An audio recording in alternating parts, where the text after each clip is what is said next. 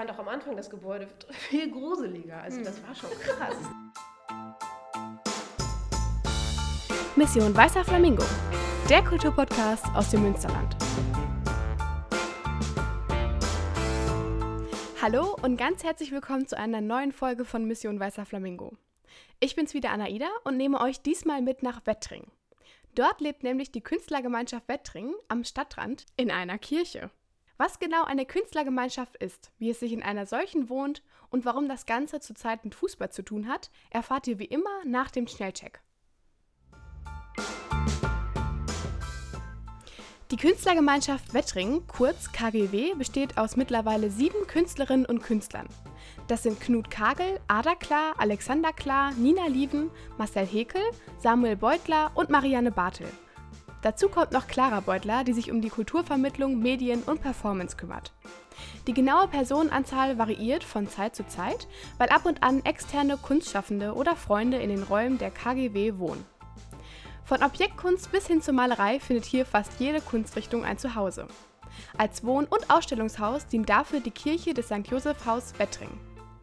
Die 1927 errichtete Kirche diente als Wahrzeichen des dort ansässigen katholischen Kinderheims für Waisen und schwer erziehbare Jungen. Nach ihrer Profanierung, das heißt Entweihung, ich persönlich kannte das Wort vor der Aufnahme noch nicht, 2009 stand der Abriss des Gebäudes im Raum.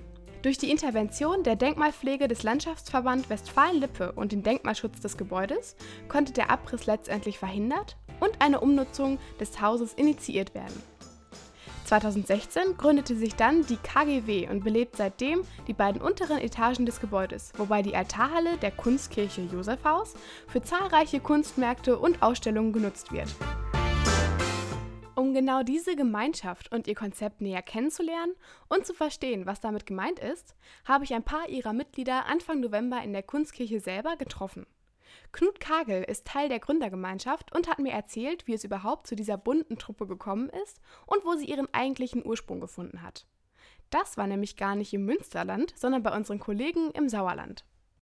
Ja, wir haben im Grunde alle fünf am Möhnesee gewohnt ich hatte da halt ein Atelier in der ehemaligen Kettelhöhen Druckwerkstatt. Das war eine berühmte, also weltberühmte Kunstdruckerei. Die haben so Radierungen, Litos und sowas gedruckt. Und äh, die Druckerei stand halt schon seit ein paar Jahren leer und ich brauchte ein Atelier und habe die dann halt bekommen, diese Druckwerkstatt.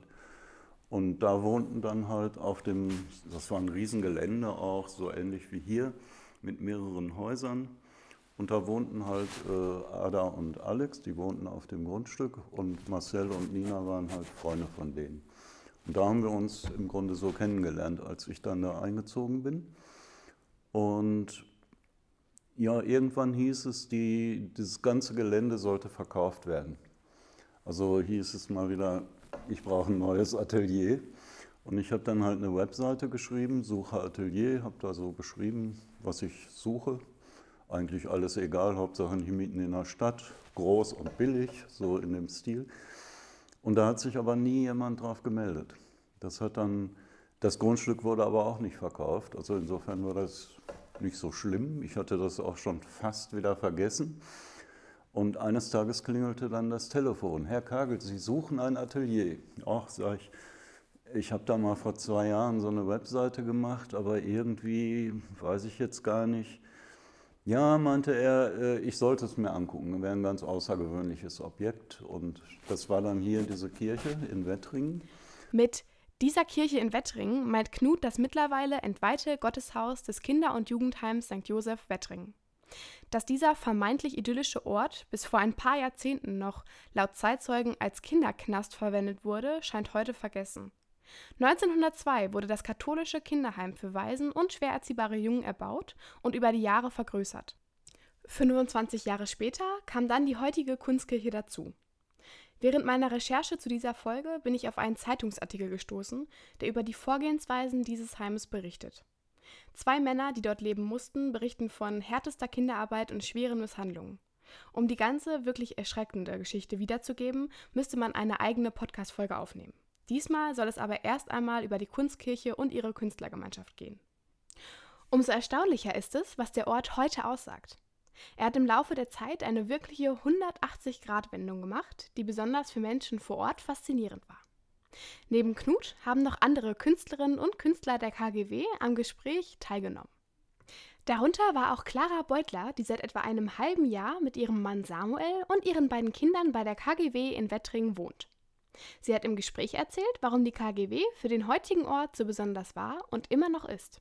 Also ich finde, das ist ja ein spannender Ort, aber das war ja, als die Künstler herkamen, auch ein heikler Ort. Ich komme ja aus dem Nachbarort und das Jupshaus, da ging man nicht hin. Also die Ecke war in meiner Generation schon, wo schon lange hier keine großen Gruppen mehr gewohnt haben. Das war ja früher wie so eine Art Ju Jungenknast teilweise. Ne? Und das war ja ein Kinderheim, Kinderheim alter, alten Schlages. Also das war ja kein, für viele ein guter Ort. ihr habt ja viele kennengelernt, soweit ich weiß. Aber mhm. für manche war das einfach der schlimmste Ort ihres Lebens. Die haben mir die schlimmsten Demütigungen erlebt, Misshandlungen. Und dieser Ort musste ja wieder auch gehoben werden. Und die Schule wurde renoviert. Ne? Die Caritas selber versucht, diesen Ort seit Jahren auch erfolgreich wieder einen anderen Stellenwert zu geben. Und die Künstler haben ihrs dazu beigetragen, indem sie hier diese Arbeit gemacht haben. Und das ist auch wieder diese Pioniersarbeit, einen emotional belegten Ort zu nehmen und zu Kunst zu schaffen, mit wie vielen Menschen die gesprochen haben, die hier erlebt haben, die ihr Herz ausgeschüttet haben. Aber die ersten Tage hier war ja, die ersten Wochen, Monate kamen ja Menschen und sagten, was macht ihr hier? Und haben ihre Geschichte erzählt. Und ihr habt die uns erzählt. Und dadurch hat man erst verstanden, was hier für eine emotionale Aufarbeitung überhaupt auch für Wettringen und für, für rundum passieren muss. Ja? Und das ist eine, eine Arbeit, die kann man gar nicht beziffern, wie aufwendig die ist. Und das kann man nur mit Menschen machen, die da sind und mhm. die, die Kunst machen. Das ist perfekt, weil die Kunst ist emotional. Das heißt, die beschäftigen sich mit dem, was vor Ort da ist und machen daraus Kunst. Was gibt es Besseres, um so einen Ort zu, zu, zu verändern, zu beleben und, und das alles mitzunehmen? Und nicht wie ein, ein Großinvestor, der sagt, hier platt machen, bauen wir was Neues hin. Nee, sondern wir, wir beschäftigen uns mit dem Alten. Und das ist ein Bedürfnis von vielen Menschen hier in Wettringen.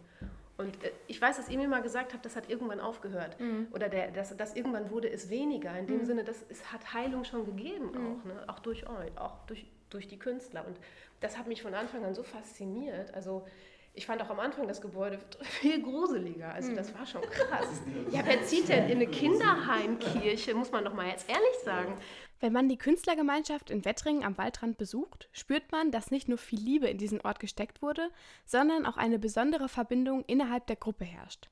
Welche Philosophie dahinter steckt, hat Knut erklärt.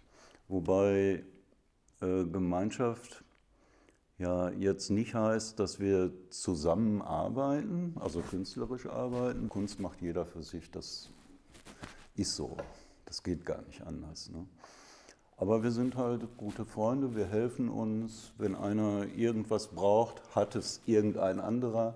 So läuft das irgendwie. Wir haben auch äh, zu, zu fünft ein Auto, also wir teilen uns ein Auto. Und obwohl wir das zu fünft nutzen, steht es trotzdem meistens auf dem Parkplatz. Also äh, solche Sachen, wir versuchen halt so ein bisschen eine andere Lebensweise zu leben. Also nicht nur zu entwerfen, sondern zu leben.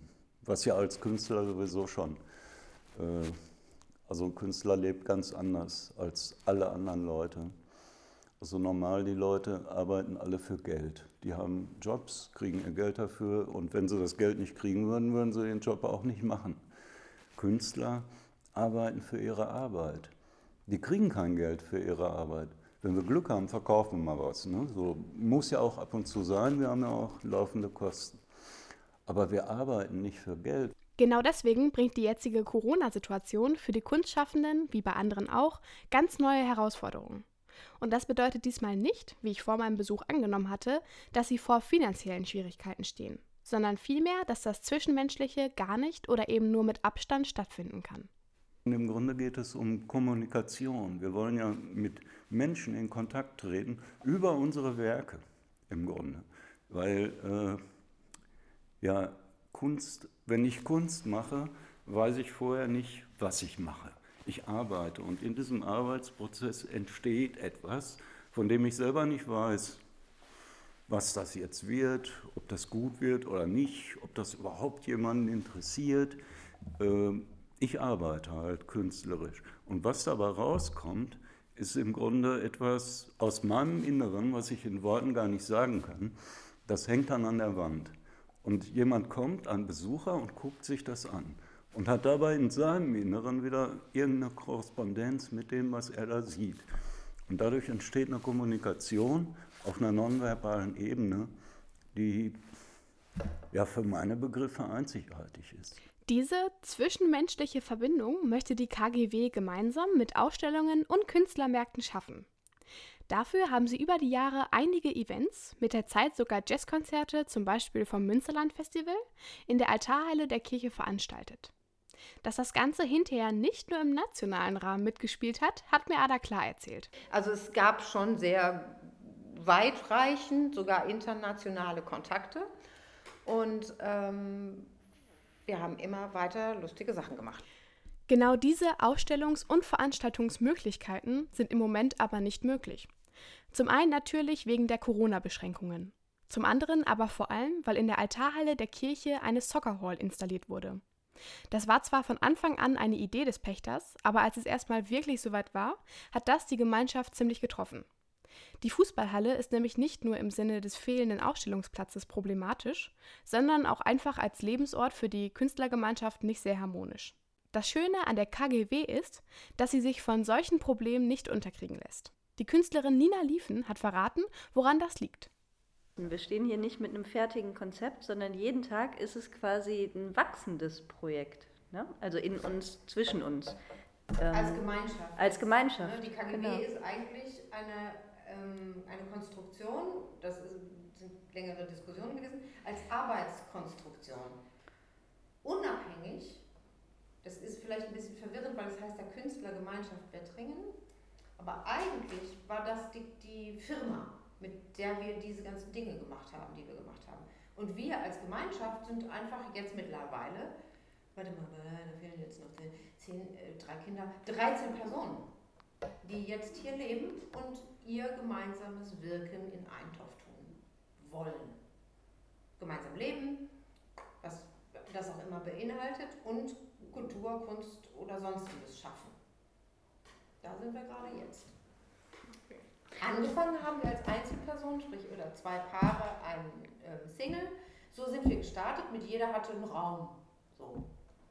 Und dann wurden wir die KGW, weil wir plötzlich angefangen haben, Dinge zusammen zu wirken. Das wurde größer, sehr groß, wieder kleiner und ist jetzt an dem Punkt zu sagen, okay, und jetzt, was ist der nächste Schritt? Wenn wir sagen, was die KGW ist, ist es immer nur eine, das ist immer nur eine Zustandsbeschreibung für den einen Moment. Mhm. Ne?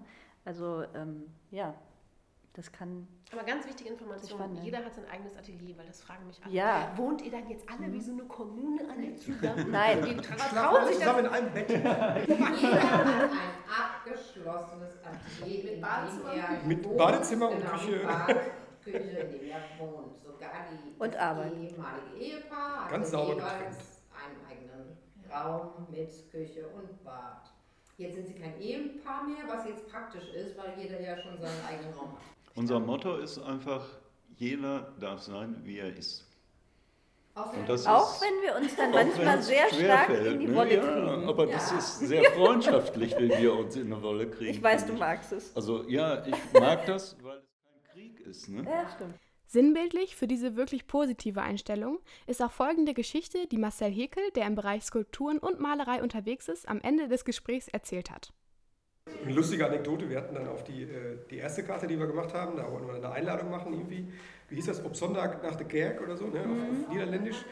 Um Leute einzuladen, jetzt machen wir eine Ausstellung und haben die dann bedruckt. Und dann haben wir da oben, Knut, Alex und ich haben gestanden, da gestanden und haben mit so einem äh, Druckapparat, die halt selber bedruckt von Hand. Wir haben so äh, Bleibuchstaben gesetzt, hatten halt Spaß dabei. Ne? Und haben halt stundenlang gearbeitet, stundenlang gedruckt und irgendwann kamen die Mädels zurück und dann haben wir vergessen den Ort was haben wir denn den Ort? Ihr habt die Adresse vergessen. Wir haben die Adresse gar nicht darauf gehabt. Wir haben einfach nur die Uhrzeit. Die, wir hatten richtig Spaß dabei. Du kennst die Karte nee, wahrscheinlich deswegen nicht. Wir, wir mussten das ja, also die mussten das alles nochmal machen, aber das war so kreischewitzig, weil die waren lustig. stundenlang damit beschäftigt. Wir waren total so, intensiv bei der Arbeit. Hey. Das war richtig, es war auch super, äh, ja, super spannend, hat richtig Spaß gemacht. Und dann fehlte auf jeder Karte halt die äh, Adresse. Die Adresse. Bei der ersten. Und es war halt wirklich, wirklich mit Hand gesetzte äh, Bleibuchstaben in so einer alten Bleipresse, richtig aufwendig. Und das war, der eine hat halt die Farbe aufgewalzt, der nächste das Blatt draufgelegt. Und dann, das war einfach cool, aber ähm, ja. so was passiert. Wie ihr hören könnt, ist bei der KGW in Wettringen wirklich immer etwas los. Alle Infos rund um die bunte Truppe findet ihr online unter www.kgw.st. Dort findet ihr auch Fotos zu den Ausstellungen in der Altarhalle und Infos zu den einzelnen Künstlerinnen und Künstlern. Knut arbeitet zum Beispiel gerade an einer Porträtreihe. Unter dem Titel I Want You for Art ruft er Leute dazu auf, sich von ihm fotografieren zu lassen und fertigt davon dann Porträtmalereien und Porträtzeichnungen an, um die Vielfalt unserer Welt darzustellen. Gerade in der jetzigen Situation ist es aber natürlich umso schwieriger, dafür neue Leute kennenzulernen. Also schaut doch mal auf der Homepage des Hauses vorbei oder überzeugt euch von dem Charme der Kunstkirche St. Joseph Haus und ihren Bewohnerinnen und Bewohnern, sofern das im Moment möglich und ratsam ist, selbst. Ja, und damit sind wir mal wieder am Ende einer Folge angekommen. Ich hoffe, ihr konntet die KGW etwas besser kennenlernen und macht vielleicht wirklich bei dem ein oder anderen Projekt der Künstlerinnen und Künstlern mit. Im Dezember könnt ihr euch auf eine Special-Folge rund um das märchenhafte Münsterland freuen. Was genau das heißt, erfahrt ihr nächsten Monat. Eins kann ich euch schon mal vorab verraten, es wird gemütlich. Bis dahin, eine wunderschöne Adventszeit, wir hören uns. Mission Weißer Flamingo, der Kulturpodcast aus dem Münsterland, ist ein Projekt des Kulturbüro des Münsterland e.V.